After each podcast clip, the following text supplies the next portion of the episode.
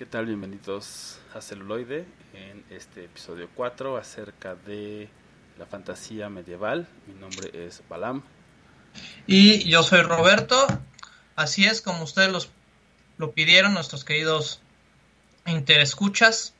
¿Sería correcto decir interescuchas? No lo sé, pero así serán nuestros compañeros interescuchas celuloides. Esta tarde les traemos una selección de varias películas con la temática de fantasía medieval. Así es, y bueno, vamos a empezar con eh, Willow, que es una, una película del año de 1988 y que bueno, es, es este, eh, digamos, de las que fueron como muy conocidas y muy renombradas antes de, por ejemplo, El Señor de los Anillos y toda esta saga, ¿no? De, de Tolkien, ¿no? Entonces es, es una, una gran película sobre una pequeña persona, ¿no?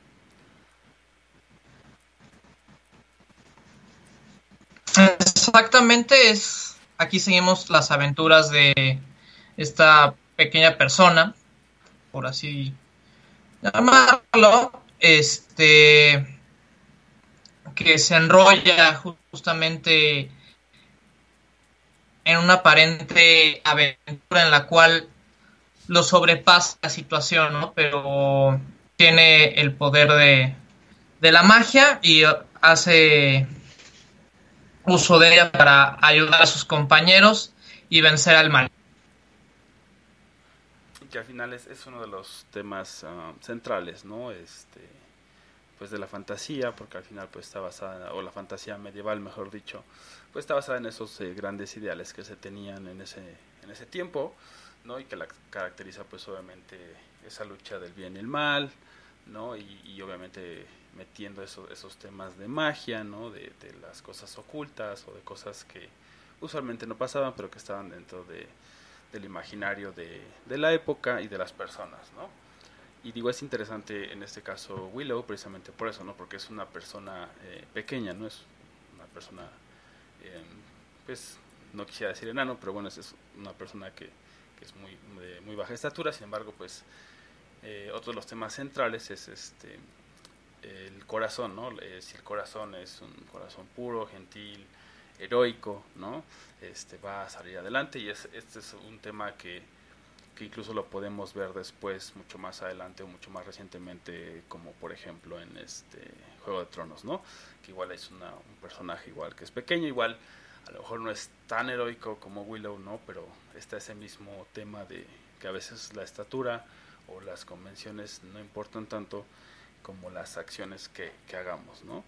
Creo que ese es como el caso de, de Willow, ¿no? Que, que, le pasan como esta serie de, pues sí, de aventuras, eh, de cosas extrañas y, y, que al final termina siendo, pues, un héroe, ¿no?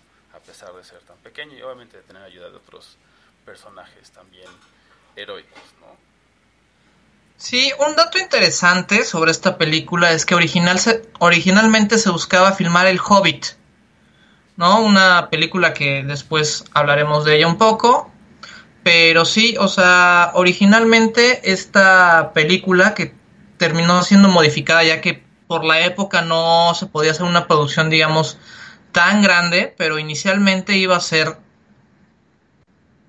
este una adaptación live action del Hobbit. Y justamente porque los presupuestos no se ajustaron, decidieron hacer una historia completamente nueva. Y así es como tuvimos esta película. Y la verdad muy bien lograda, ¿no? Yo creo que muchos de la gente que nos escucha seguramente han visto esta película. Y, y marcó la infancia de muchos, ¿no? Y espero que siga marcando pautas porque aparte de que es este un, una aventura épica, ¿no? Este tiene bastantes mensajes buenos, los cuales vale la pena seguir manejando ese tipo de valores actualmente. Sí, eso es algo que definitivamente, hemos visto en otros capítulos, es algo que marca mucho eh, el cine, ¿no? Y como de repente este, marca como también eh, lo que estaban experimentando la sociedad o las sociedades o las culturas en esos momentos, ¿no? Y creo que, por ejemplo, los 80 tienen también mucho de eso, ¿no? Eh, de ese tipo de mensajes como de ser una buena persona, de esforzarse y buscar lo que uno quiere, etcétera, ¿no? Y creo que en el caso de, de Willow y de la fantasía medieval, en este caso, pues tiene mucho eso de ser, este, pues una, una gran persona y, y, hacer lo correcto, ¿no? Y la verdad es que es, es un mensaje que, que trasciende barreras pues definitivamente marcó nuestras infancias, al menos los que son como contemporáneos, a lo mejor a los eh, millennials o más, más jóvenes, ¿no? Este, seguramente no, no lo tienen como tan ubicado, pues se las recomendamos, ¿no? Es una, una este, buena película que, que, pueden ver, si es un género que les llama la atención, sino también porque es como algo que, que los puede empezar a introducir al género y después a lo mejor van a entender un poco más también, eh, pues precisamente el Hobbit, ¿no? De, Jackson, El Señor de los Anillos, este, Juego de Tronos, etcétera, ¿no? Es, es como pues una buena iniciación, por así decirlo, ¿no? Sí, esta fue más o menos también de la, de la misma época, de los mismos años, de cuando se firmó la Historia sin fin. Entonces también eso nos habla un, poco del espíritu de la época. La Historia también puede entrar en este género. Este no es tan medieval, pero sí es fantástica, pero para también para que, que vean cómo, cómo, esta época estaba empapada, ¿no? De este, de este espíritu épico y que se buscaba contar este tipo de historias, ¿no? Que, que llevaran y retaran bastante a los protagonistas. Así es, y bueno, ahora los vamos a dejar con el tema principal precisamente de Willow, ¿no? Y para aquellos que pues la vieron cuando eran pequeños, seguramente les va a traer muy buenos recuerdos. A los que no, pues a lo mejor les va a servir para que muy pronto puedan verla. Eh, regresamos después del corte musical.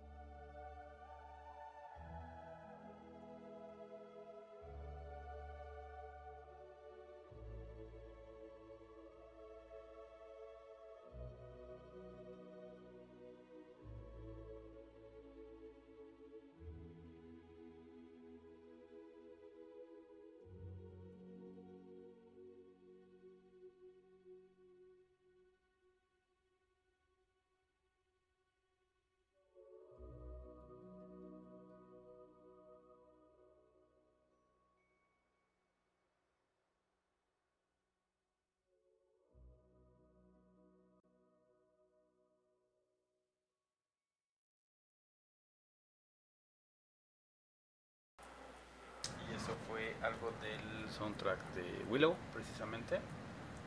Y ahora vamos a saltar a, a otra película y que incluso es como un subgénero, ¿no? Porque ya se habla de el tema de los dragones. Sí, y yo creo que una de las películas más representativas es este Dragon Hearts o aquí le pusieron Corazón de Dragón con la voz de Sir Sean Connery, ¿no? Eso es de lo, lo más destacado que él le da la vida a este personaje Draco, que es aparentemente el último dragón que queda vivo y tiene una conexión con un príncipe, pero los valores del príncipe ya no son Lo que solían ser. lo que solían ser exactamente. Se, se pudo haber dicho que se pervirtió el, el príncipe, ¿no? Y pues aquí vemos como un, un cazador de dragones empieza a generar una amistad justamente con Draco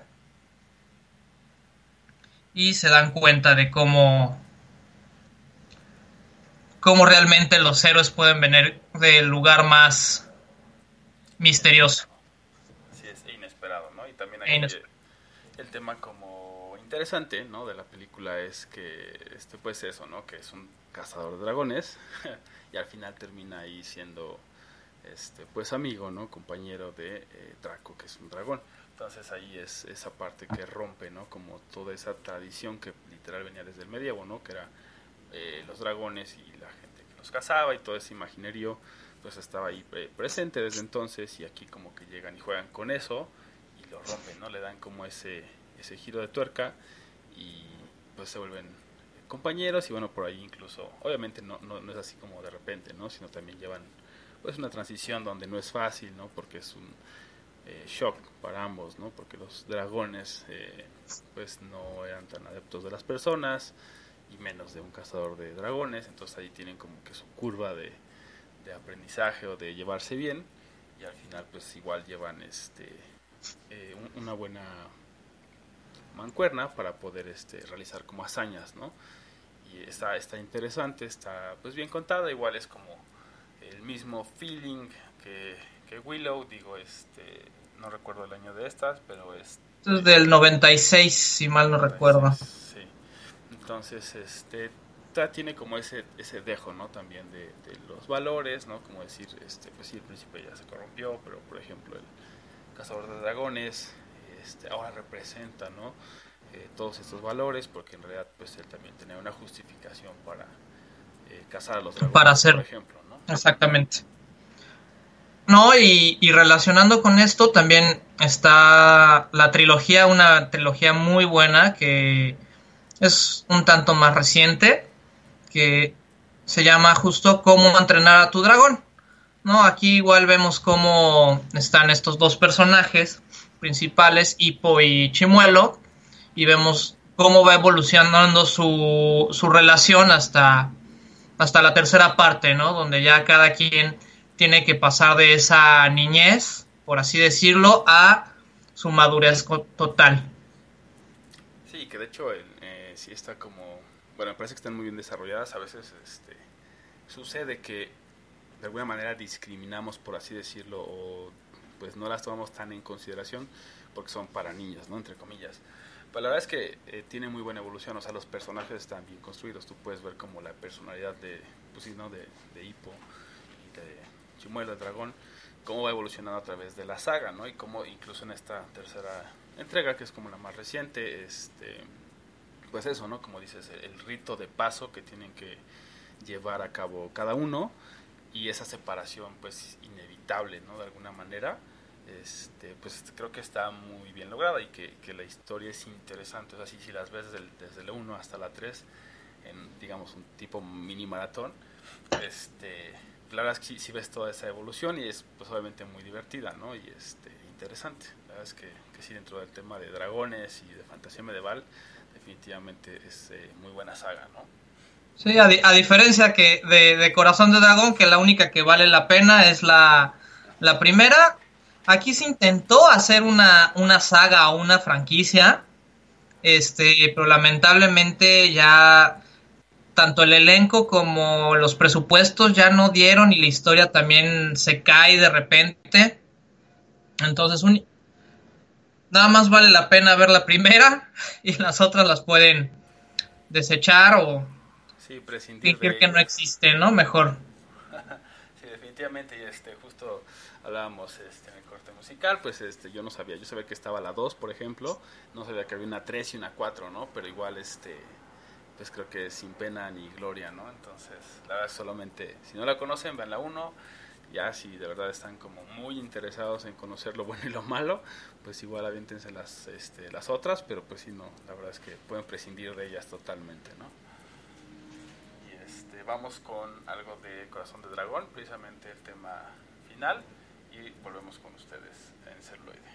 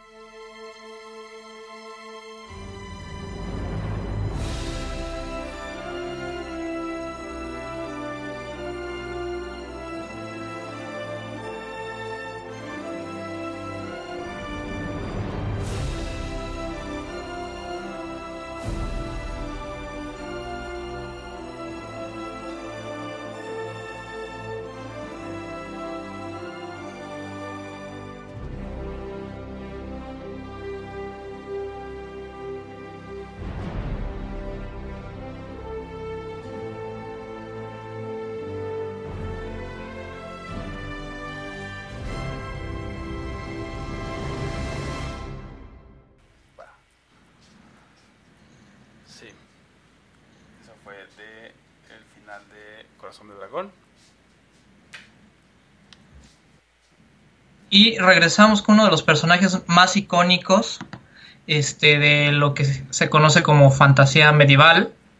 Y hablamos de Vulcano el Bárbaro. Bueno, así se le conocía al principio en México. Afortunadamente después se retomó su verdadero nombre y encarnado por Arnold Schwarzenegger en un inicio, este nos mostró una película cruda con toques eróticos en la cual tenemos a este guerrero que se, que se forjó justamente en el sufrir, ¿no? O sea, este al inicio de la película vemos como su vida era era bastante bonita hasta que llegan unos bandoleros y acaban con toda su, su familia y a él lo esclavizan. Entonces pasó de ser un esclavo a convertirse en el guerrero que todos admiramos, ¿no? No solo se han hecho películas de él, sino programas de televisión y videojuegos, eh, novelas y cómics.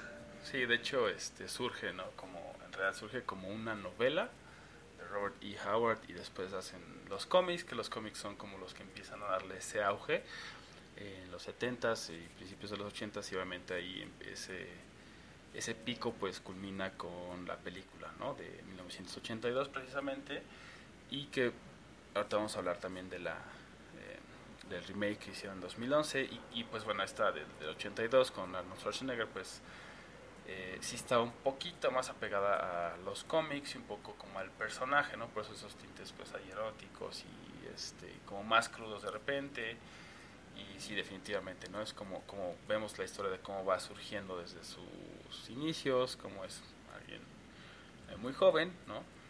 Y arrasan su aldea, se lo llevan preso, se vuelve esclavo, como, como dices, y este después alguien le ve por ahí este pues como la aptitud, ¿no? Que le dice este este puede ser algo más que, que solamente un esclavo que empuja este la rueda no se lo lleva lo entrena y lo hace un gladiador no o algo sí, lo hacen un gladiador se revela y a partir de ahí ya se podría decir que empiezan las aventuras de Conan el bárbaro. Es. y tuvo también pues ahí su, su continuación con el destructor eh, igual no es este no es tan buena como Conan el bárbaro no y este incluso después pues dentro de la misma saga pusieron este Sonela Roja por ahí también y bueno ahí hicieron como que alguna mezcolanza como que de repente no tenían como la continuidad que se tiene ahora por ejemplo con el universo de Marvel o como con otras sagas que sí respetan mucho como cada personaje y todas las cosas como que ahí no o sea solamente con el bárbaro y con el destructor tienen esa pues sí como más coherencia y Sonela Y- Roja debería y no la tuvo no Y después también sacaron así como una serie de, de películas muy parecidas a, Conan. Me acuerdo una de unos gemelos. No, no recuerdo el título, siempre se me olvida, pero que son unos gemelos que tienen igual aparentemente cumplir una profecía. Este, los dos bastante fornidos. Y fácilmente se podían ambientar o pertenecer a este universo de Conan. Sí, sí, no, yo tampoco recuerdo la, el nombre de la película, la vamos a buscar por ahí, la vamos a poner en las redes sociales para que igual si están interesados la puedan ver, que tiene un poquito más eh, tintes eh, como cómicos, ¿no? O sea, Exactamente. no está como tan en serio, entre comillas, como digamos Conan, ¿no? Pero sí es, o sea, fácilmente podrías pensar que es el mismo mundo, ¿no? Como la misma saga, por así decirlo. Sí, y luego tenemos el desafortunado de- remake. Yo digo desafortunado porque la crítica fue bastante ruda. En lo personal a mí sí me gustó la película, aunque intentaron como variarle un poco a la, a la vida de Conan, ¿no? No se enfocaron en, en lo que era originalmente, o sea, un kilo de carne y un kilo de sangre. Como que quisieron hacerlo como muy, me atrevería a decir moderno, o sea, como que lo quisieron adaptar a las nuevas generaciones. Digo, no que esté mal, ¿no? Ya hemos hablado un poco de eso de, en el- los capítulos de Bond y en otros, ¿no? De que a veces puede llegar a cambiar, pero el, tema es que creo que no les salió. Entonces, sí, exactamente. mucho, ¿no? O sea, como que quisieron cambiar el lenguaje de, ah, miren, ahora el lenguaje es este, y no lo lograban del todo, o sea, y como que no gustó ni a las nuevas generaciones ni a las viejas, ¿no? Entonces, creo que ahí estuvo su, su desatino. Igual a mí en lo particular creo que es, o sea, está bien, creo que está bien, ¿no? Tampoco es, diría que es mala, pero sí como que a lo mejor nos quedó a deber un poco en la trama, sobre todo, ¿no? Y tenía buen elenco, ¿no? Estaba protagonizada por Jason Momoa, en ese momento no era tan conocido como el Aquaman, que muchas adoran y quieren, pero ya se había hecho cierta fama gracias a la serie de Juego de Tronos, este como Khal Drogo. Entonces de ahí lo, lo, encontraron, dijeron, oye, queremos que seas nuestro, nuestro Conan. Y yo creo que hizo un buen papel de Conan dentro de todo. Ya ustedes me apoyarán o me negarán este, ahí en, en las redes. Por favor, déjenos saber su opinión si a ustedes les gustó la adaptación de Conan y por qué. Si es que sí o si es que no. Sí, eso sería interesante, ¿no? Que nos dijeran, igual si, si lo conocen, si no lo conocen, o si tienen el parámetro de la película anterior o no, también sería interesante. A lo mejor si es la primera vez que lo ven, a lo mejor si se les hizo atractivo el personaje, yo también este, coincido, ¿no? Creo que Jason Momoa es, es, un muy buen actor, entonces, y ese tipo de roles creo que también le quedan como muy bien, ¿no? Entonces, este, yo también creo que lo, lo hizo, hizo un muy buen papel pero este sí de, nuevo es un poco nada más el tema como que la trama de repente se siente un poquito floja no como que chin vamos a tener que meterle aquí este dos tres cosillas no al final cosa está entretenida y cumple con su trabajo y también está Ross McGowan no que igual pueden ubicar pues ha hecho muchísimas cosas desde series de televisión como este, Charms no y por ahí sí sí sí ahí estuvo que de hecho ahí sí, este, se ve horrible. De hecho yo hasta después pude reconocerla que era la misma de, Charm. y creo que también este estuvo con Robert Rodríguez en esta, la chica que tenía la pierna de metralleta. De metralleta. Sí, sí, correcto. Sí, entonces ahí es como los cambios, ¿no? Pero bueno, ella, ella también está en, en la, el remake, ¿no? De, de Conan del 2011 y pues obviamente también por ahí está Ron Perlman, eh, Hellboy y, otras miles más, ¿no? Él también es uno de los actores que este, ha salido en muchísimas eh, cosas, entonces ese es el, el, elenco. Y bueno, otro dato interesante que, que estábamos viendo es este que pues ahí por ahí está la, la idea, están escribiendo el guion, ya tienen creo que este firmado o asegurado a Arnold Schwarzenegger para hacer una secuela que bueno, estamos viendo por ahí, este, le va a llamar Legend of Conan o King Conan, son como los dos posibles títulos. Y obviamente es, la vida de Conan pues ya más grande, ¿no? Cuando ya es rey, cuando ya está más viejo y, y pues eh, hablamos igual, ¿no? Como siempre entre los cortes, pues ahí vamos este, sacando algunas, algunos temas para compartírselos y pues uno de esos temas es que los cómics y que las novelas eh, de Conan pues tienen como mucho material muy interesante que podrían tomar para esta nueva secuela de cuando es un, Conan viejo, ¿no?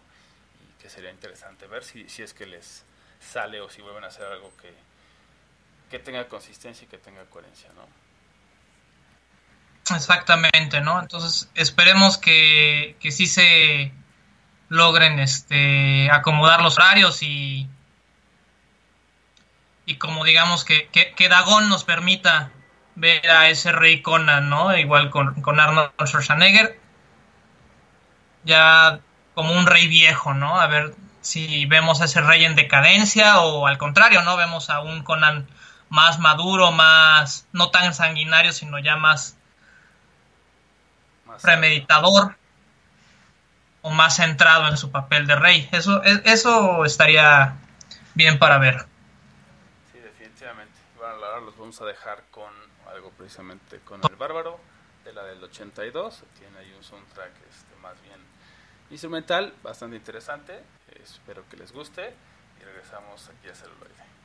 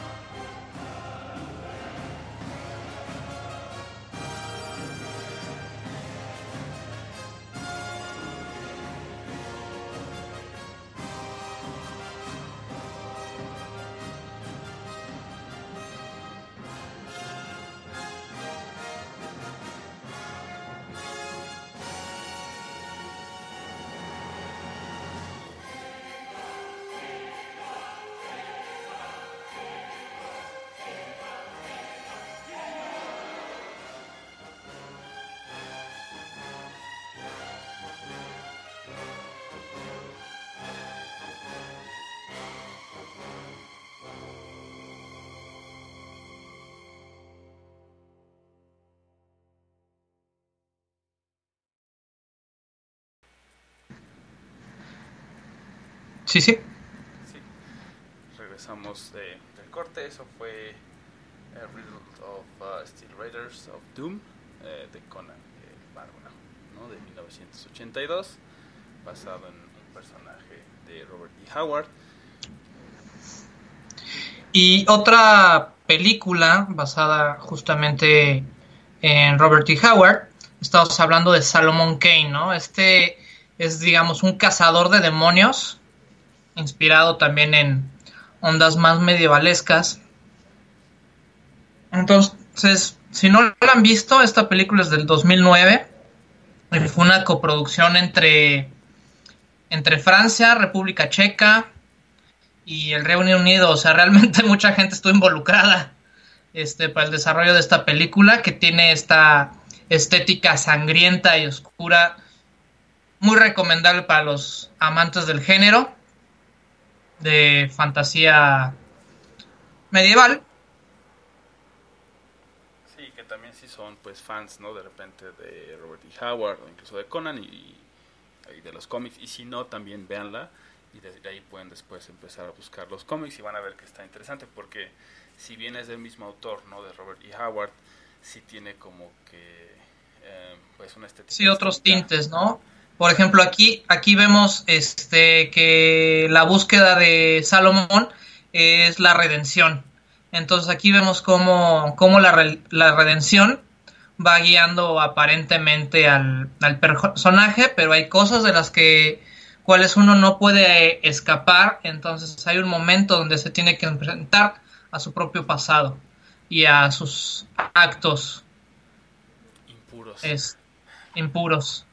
Y lo interesante también es eso, ¿no? O sea, en, el tema de, pues de Conan es como hay muchos dioses, ¿no? Y, y, pues hay como más ese politeísmo, ¿no? Ya casi es más, eh, pues más católico cristiano, ¿no? Incluso él tiene como ese conflicto, ¿no? Y, y, el tema más de demonios en ese sentido. Y este, y pues sí, definitivamente incluso es pues sí, mucho más oscuro, ¿no? Todavía, si, si el otro era como más eh, sanguinario primitivo, en este caso es más sanguinario oscuro, ¿no? Entonces, definitivamente vale la pena. Este sale James Purfoy, que bueno, pues él también ha salido en muchísimos lados, ¿no? En Roma, eh, no la película, sino en la serie de Roma. Este, sí, digo, para no se vayan a, a confundir, sí. decir como que salió en Roma, ¿no? Este, en la serie de, de Roma, ¿no? Este, también salió en este Altered Carbon, por ejemplo. Y bueno, ahí tiene una larga carrera también este actor. Y bueno, Max von Sydow también es un actor que tiene, pues en primera tiene como todos los años, y en segunda pues también tiene todas las películas, ¿no? También él ha hecho muchas cosas, incluso también lo van a ubicar si se pone atención en la de Conan el Bárbaro de 1982. Entonces ahí está un poquito esa conexión, ¿no? Es correcto. Y ahora pasamos a otra película también muy buena, esta del 2011, este Season of Witch o Temporada de Brujas. Esta película fue protagonizada por Nicolas Cage, que él tiene como unos altos y bajos, ¿no? En su carrera también. Sí, definitivamente, de repente ahí sus desaciertos llegan a ser igual de grandes que sus aciertos, ¿no? sí, sí, sí, pero en definitiva, esta yo creo que es uno de sus aciertos, pues nos, nos plantean este, este mundo donde estamos en las cruzadas, este, empieza esta cacería de brujas, ¿no? Donde aparentemente al final pues sí llegan a cazar a, a una bruja, pero como nos vamos adentrando en la trama, a veces puede ser algo más más perturbador. No. Así, así, de repente está, está como bien hecha la trama en el sentido que, pues, pareciera como, como una fórmula ya conocida, ¿no? O sea, están los héroes y están ahí este, una bruja y como que dices, pues no puede haber como muchas variaciones, entonces de repente empiezan a jugar con algunos temas, este, digamos, lateralmente y entonces te empiezan a meter como duda de si a lo mejor se equivocaron, si a lo mejor es una bruja, y de repente dice, sí, sí es una bruja, pero ¿por qué tiene tanto poder? Entonces como que empiezan ahí a meter hilos este, en ese entramado para que igual como que no sepas exactamente qué es lo que está pasando, ¿no? Entonces está, está bastante interesante, obviamente pues está este tema no medieval, fantástico, eh, igual de repente como de los demonios, ¿no? Y otra vez vemos, este pues como decíamos hace rato, ¿no? A Ron Perlman también anda por ahí, eh, como uno de los actores de, soporte, ¿no? Entonces está, está bastante, bastante interesante. Y también tiene por ahí buenos efectos, eh, que digamos, siento que no abusaron tanto de los efectos, lo cual es bueno, porque si no también de repente se vuelve... Se vuelve pues, sí, se vuelve falso, ¿no? Es, es tan falso que, que se pierde, digamos, ese, ese hilo entre lo real y lo, y lo mal hecho. Sí, o sea, como que es, es cuando abusan de los efectos especiales y también no los llegan a lograr bien, pues te sacan, ¿no? Te desconectan de la historia. Todo lo cual, pues es, es algo que no deberían hacer, ¿no? Sino todas las historias del cine, todas las películas, incluso las series, pues te deben enganchar, ¿no? Para que estés viéndolas, para que sea un momento entretenido. Y cuando abusan de los efectos especiales, pues sí es como, eh, el monstruo ya se ve muy chafa, ¿no? Y como que ya te desconectas, ya no te interesa tanto este, terminarla de ver, ya es como la termino de ver para ver qué pasa, pero X, ¿no? Igual y te desconectas y la apagas y ya, ¿no?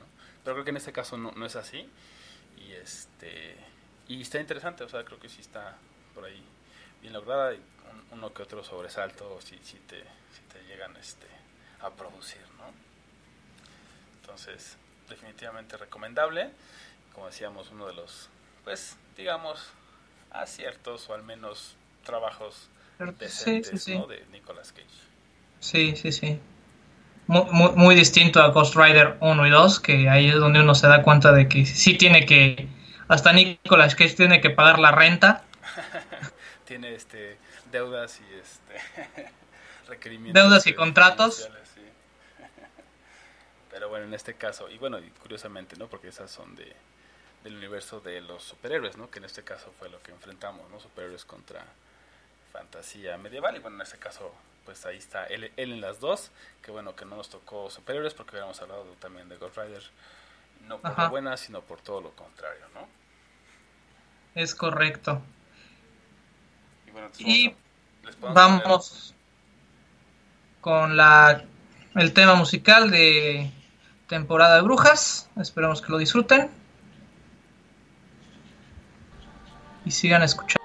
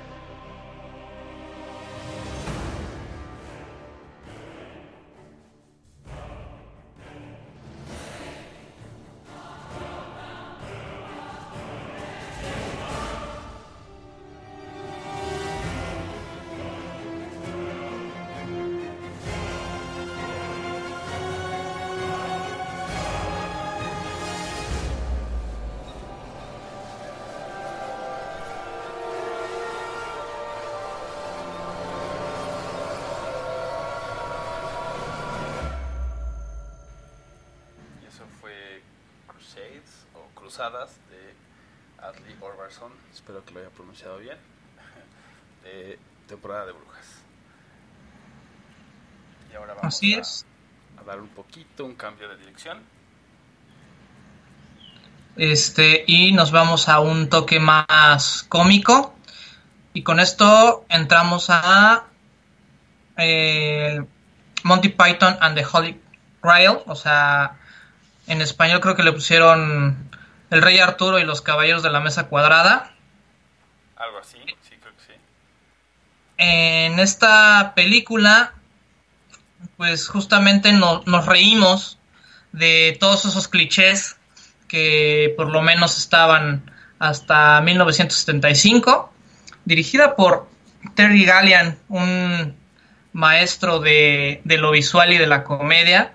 Creo que esta película es muy muy buena, sobre todo si no conocen nada acerca del grupo Monty Python, tienen todos sus videos y todos sus capítulos este y esta película en Netflix. Ahorita está están todas. Véanla para que se empapen un poco de- del, del tipo de humor no o sea yo creo que el tipo de humor es prácticamente lo que sostiene esta película donde se toma un absurdo como una verdad abs- absoluta y se va a manejar con la seriedad que se tenga que manejar a pesar de lo risible que pueda ser la, la situación. Así es, y que le da totalmente un este pues un feeling. Como un sentimiento, como una estética incluso pues surrealista, ¿no? Y que es la intención de ellos. Entonces es súper interesante. Este grupo eh, Monty Python pues es precisamente Graham Chapman, John Cleese, ¿no? Terry Gilliam y Terry Jones que son los directores, Eric Idle y Michael Palin. Tenían un show, ¿no? Este, precisamente cómico, hacían sketches y bueno, dentro de, de su filmografía hacen esta, ¿no? Monty Python and the Holy Grail. Y pues por ahí tenemos esas, esas escenas, ¿no? Que son maravillosas, ¿no? Que, que pues, nos hacen que nos carcajemos. Al final también el, humor británico pues es distinto al, humor, digamos, norteamericano, que el humor mexicano, por ejemplo, también. Y, pues la verdad es que hay, hay cosas que, que pues, son muy, muy memorables, ¿no? Por ahí está una de las batallas entre este, dos caballeros eh, armados, ¿no? Con toda su, bueno, con toda la armadura completa, ¿no? Es, eh, es impresionante y incluso se han hecho igual muchos memes al respecto, ¿no? Entonces, este... Sí, también tenemos una fórmula infalible para descubrir a una bruja, Sí, ciertamente. que si no la saben, aquí se las decimos, tiene que pesar lo mismo que un pato. Entonces, si encuentran una mujer que pese lo mismo que un pato, tengan cuidado porque es una bruja. Seguramente es una bruja, ¿no? y que ahí igual juegan como con todo el, el imaginario, ¿no? Y no solo el imaginario, sino incluso con la historia. ¿Por qué con la historia? Pues obviamente durante el, el oscurantismo y toda esta parte, ¿no? Que se perseguían a los herejes, a las brujas, etcétera, había ese tipo de medidas, pues que ahora nos parecen absurdas, ¿no? Pero que en ese momento así era, ¿no? Esa era la ley eh, de la Inquisición y pues era este lo que se ejecutaba, ¿no? Y era como totalmente absurdo, ¿no? En ese caso lo hacen lo hacen muy bien, ¿no? Llegan a, darnos esa parte de reflexión a través de la risa, eh, decir, no, pues eh, sí pesa lo que un pato, ¿no? Pero en el caso, por ejemplo, de la Inquisición lo que hacían era, la vamos a meter al río, si se ahoga, ¿no? este, es, seguramente era, era una bruja, ¿no? Si sale, pues obviamente no salía, ¿no? Nadie puede salir Sí. y, y si, y, si, y si no se ahoga, es todavía más bruja. Más bruja, Entonces, entonces hay que quemarla, claro. Entonces sí, es, o sea, no era al revés más bien, ¿no? Yo me equivoqué, si se ahogaba era, era este, humana, ¿no? Y si no se ahoga, entonces es bruja y hay que quemarla. Entonces era así como de, ok, no hay opción, ¿no? Entonces es esa parte de ese absurdo, ¿no? De, de tomarlo de, del- pues, de la historia, de algo que sucedió y, y extrapolarlo, ¿no? Decir, pues sí, si pesa lo mismo que un pato, seguramente es una bruja, ¿no? Entonces sí, definitivamente muy buenos cómicos, muy buena película. Este, no van a parar de reír, se los aseguramos. Definitivamente recomendada, ¿no? Eh, Bueno, no solo esta, sino pues realmente todo su trabajo de Monty Python, ¿no? así es. Y bueno, dentro del tema de, lo cómico, creo que es este fantasía medieval, hay una película de 2013 que se llama Knights of Badassdom. Eh, no recuerdo que haya llegado hasta acá, entonces realmente no tiene como una traducción al español, pero bueno, sería como los caballeros de... Pues, como la chingonería, ¿no? o algo así. Y este... Esta película eh, alemana está interesante precisamente porque juega con, con, todo este tema de... Pues un poco más moderno, ¿no? De los juegos de, rol eh, en vivo, ¿no? Los LARPs, los famosos LARPs. Y todo esto, entonces están pues un grupo de amigos, eh, van a atender un LARP, ¿no? unos de estos juegos de rol en vivo, disfrazados pues de caballero y de mago y de todas estas figuras o personajes conocidos. Y entonces este por ahí hay un amuleto que invoca un demonio, el demonio le da vida precisamente como a todo ese mundo fantástico y entonces ellos se vuelven los personajes, los avatares que eligieron, ¿no? Entonces es, es un giro interesante y pues obviamente cómico, ¿no? También no se lo toman tan en serio, ¿no? Y eso es algo pues como muy refrescante de ver, ¿no? Que no todo tiene que ser completamente serio, ¿no? Para ser interesante. Sí, también dentro del, del cine indie tenemos esta película que se conoce como Gamers, y hay una serie en internet justamente que hablan acerca de un LARP, de un MMO en, en internet. Y podemos ver justamente estas distopías o estas desajustes que existe entre el ser real y el ser creado en internet o dentro de la fantasía.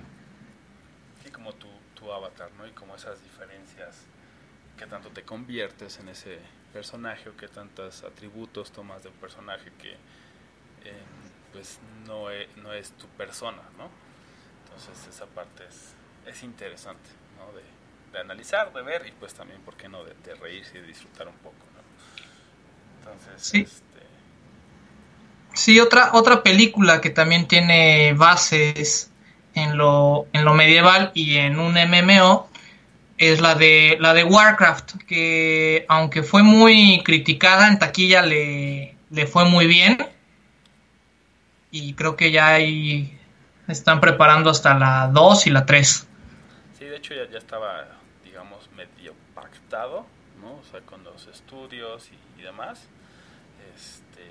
las, las secuelas, ¿no? Y sí, definitivamente creo que ahí es este el tema de las críticas creo que fue más como los, jugadores del MMORPG este, más hardcore, ¿no? Que dijeron, no, no me latió por esto y por esto y no se apega. Pero pues al final es como, digo, a nosotros que en algún momento también llegamos a jugar el, juego, ¿no? De manera asidua, pues, o sea, se nos hizo, bueno, a mí se me hace interesante, creo que no estuvo mal, creo que sí es como igual, un punto de iniciación hacia ese universo y obviamente de ahí ya puedes ya sabes jugar el juego, este, no sé, como leer también los cómics, los, los, libros que ya empezaron a sacar y todo eso, ¿no?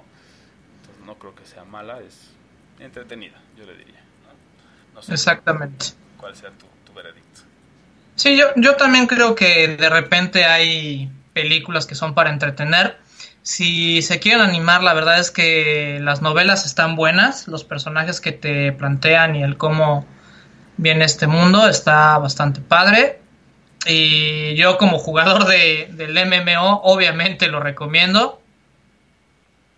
Este ha tenido muchos cambios, pues al fin y al cabo han sido como 12 años de actualizaciones y de juego, entonces ya tienen un mundo muy muy armado, una mítica bastante sólida, la cual que si son usuarios nuevos, la verdad es que es la curva de aprendizaje cada día está más fácil. Eso también hizo enojar a varios este, jugadores ácidos.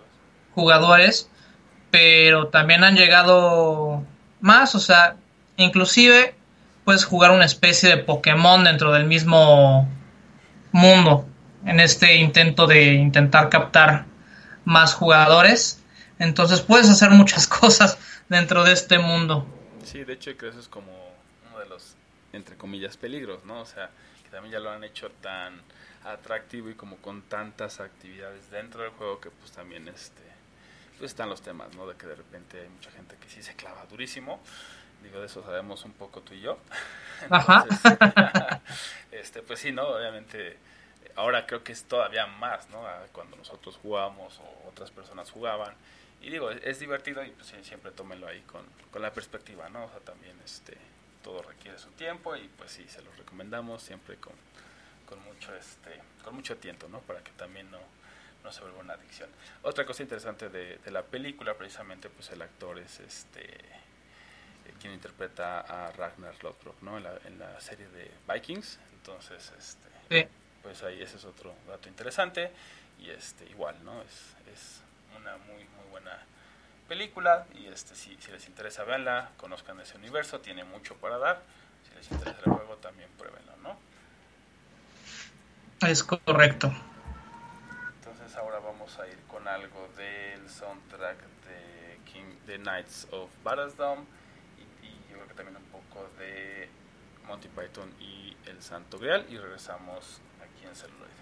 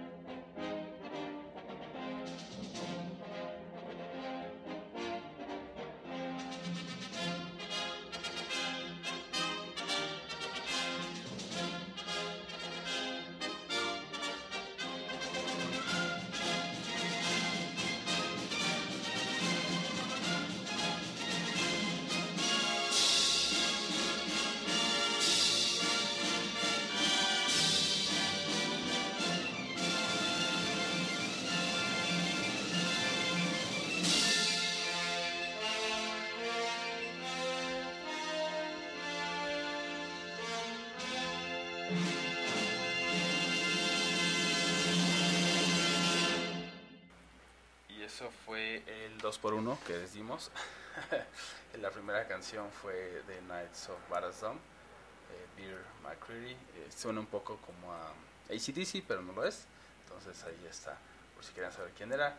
La segunda fue el tema de Monty Python y El Santo Creal. Por eso ese tema así como más este, triunfante y medieval.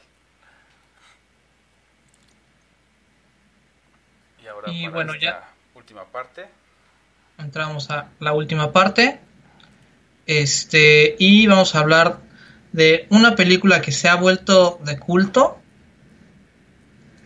Este, de Princess Bride. O en español, La Princesa Prometida. Así es, y este es un. Eh, pues sí, es un icono, ¿no? Es como una parada que es obligada en fantasía medieval y que curiosamente también tiene este pues ese tinte ¿no? cómico de, como de comedia romántica pero tampoco lo es del todo no entonces está, está interesante esa combinación y este pues también los los el reparto los actores y actrices que salen pues también es es interesante no eh, Sí, lo comentábamos este, justo en el corte musical, que en un inicio esta película, y yo eso era algo que no sabía, realmente no fue como muy apreciada, ¿no? Fue, pasó sin pena ni gloria en aquel año de 1987, entre otras películas, este, pero que está basado en, en un libro homónimo.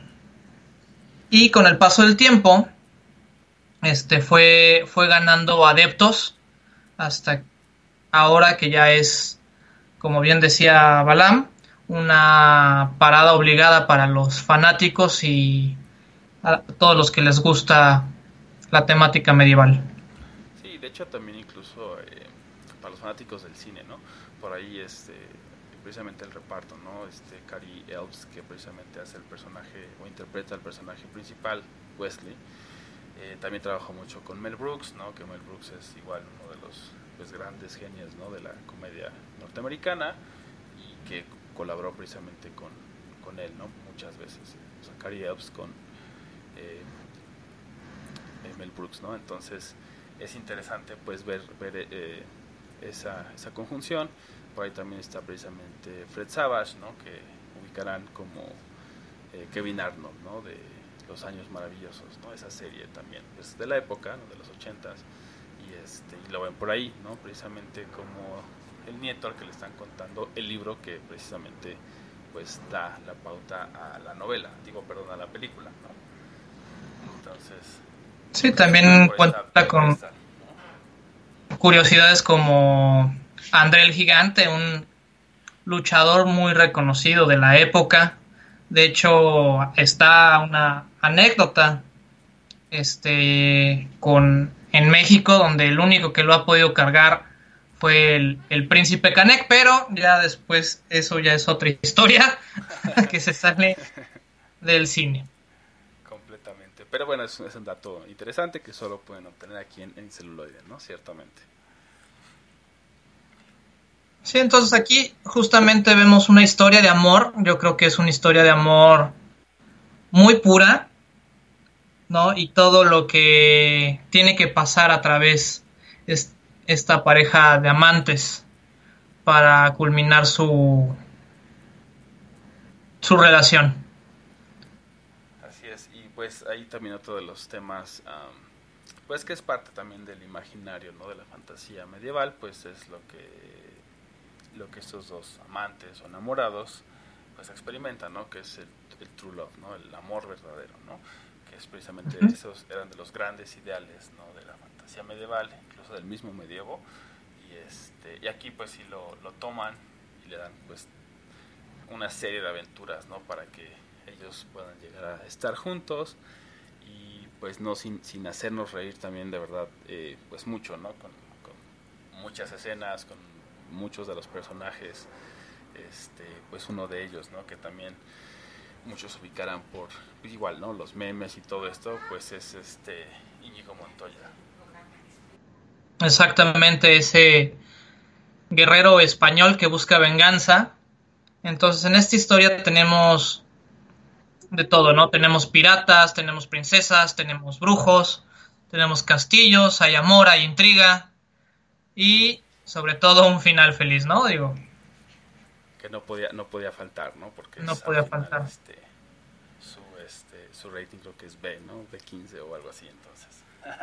nos podían poner como el final triste y, y al final está como de acuerdo a todo lo que hemos visto con este tema de la fantasía medieval, ¿no? Que es este pues eso, ¿no? Como buscar los ideales, que valen la pena los valores y al final también ese esa recompensa de esos ideales y de luchar por esos valores, ¿no? Que en este caso pues es el amor verdadero y es un final feliz, no sin habernos este hecho divertirnos, preocuparnos y utilizar todo el rango de emociones humanas que nos sea posible, ¿no? Y creo que en ese sentido es lo que ha hecho que se vuelva una, una pieza de culto, ¿no? Tan importante no solo para la fantasía medieval, sino también para el cine en general. Exactamente.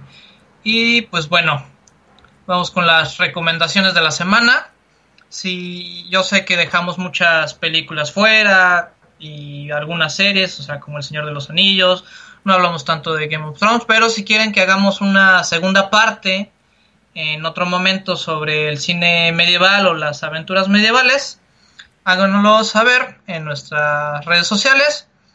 Y pues yo me voy con dos recomendaciones. La primera es la del laberinto, que aquí vemos este protagonizada por David Bowie y Jennifer Connery. Este, vemos las aventuras de una niña que se niega a, a crecer ¿no? A, dejar este mundo fantástico de lado y por tomar responsabilidades adultas y todo este viaje fantástico que le pasa. Y por otro lado, este, una película que a mí me gusta bastante, que no es tan medieval, pero sí es bastante fantástica, Stardust. Claro. Yo creo que, yo creo que sí cabe, ¿no? Completamente dentro del género, digo, si, si lo vemos como muy crudamente y por ahí en varias definiciones pueden ver, ¿no? Pues es este, espadas, ¿no? Entonces check. Magia, entonces check. Entonces creo que creo que entra bastante que además Stardust pues está basada también en una novela, ¿no? De, Neil Gaiman, que también es un autor este, de novela fantástica, ¿no? Eh, bastante prolífico y bastante bueno. Entonces la adaptación creo que es bastante, bastante buena. Concuerdo con, con tus recomendaciones, ¿no? Y yo por mi parte, este, pues les recomiendo igual, ¿no? Y me quedo como en ese sentido, pues ochentero. Les voy a recomendar eh, The Dark Crystal, ¿no? Que es este, el cristal encantado. si no me equivoco, le pusieron acá. Y este, sí. Igual ahí usan pues animatronics y todo este tipo de tecnología antes de, de los efectos especiales que existían ahora por computadora. Entonces está interesante ver cómo lograban este tipo de cosas y que puedes contar una muy buena historia sin tantos recursos, este, digamos, eh, digitales, ¿no? Esa es una. Eh, la otra sería la de leyenda, ¿no? Que igual por ahí, como decías, nos salimos un poco de la fantasía medieval, pero creo que todavía cabe un poco. Es esta película igual con Tom Cruise, ¿no? También es eh, ochentera, creo que cumple. Se la dejamos ahí, este, pues... Sí, sí, sí. el, el el malo, por así decirlo, el antagonista en leyenda es, es magnífico, aparte de que el actor que lo encarna se caracteriza por papeles memorables.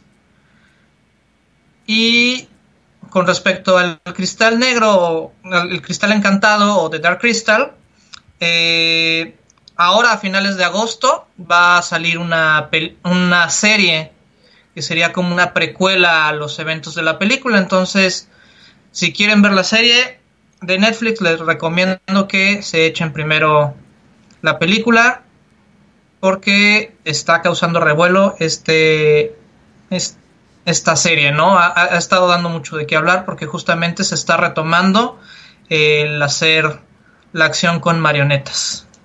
Así es, ¿no? A optar por este tipo de efectos especiales, pero que no dependen de los efectos por eh, computadora, ¿no? Digitales. Es algo interesante, entonces sí, definitivamente, pues échenle un ojo. también si quieren ver la serie, igual, coméntenlo. Como decía. Como decíamos, ¿no? Entonces, este, esas son las recomendaciones. Y bueno, nos vamos a dejar con algo de The Princess Bride. Y eso fue todo por este episodio.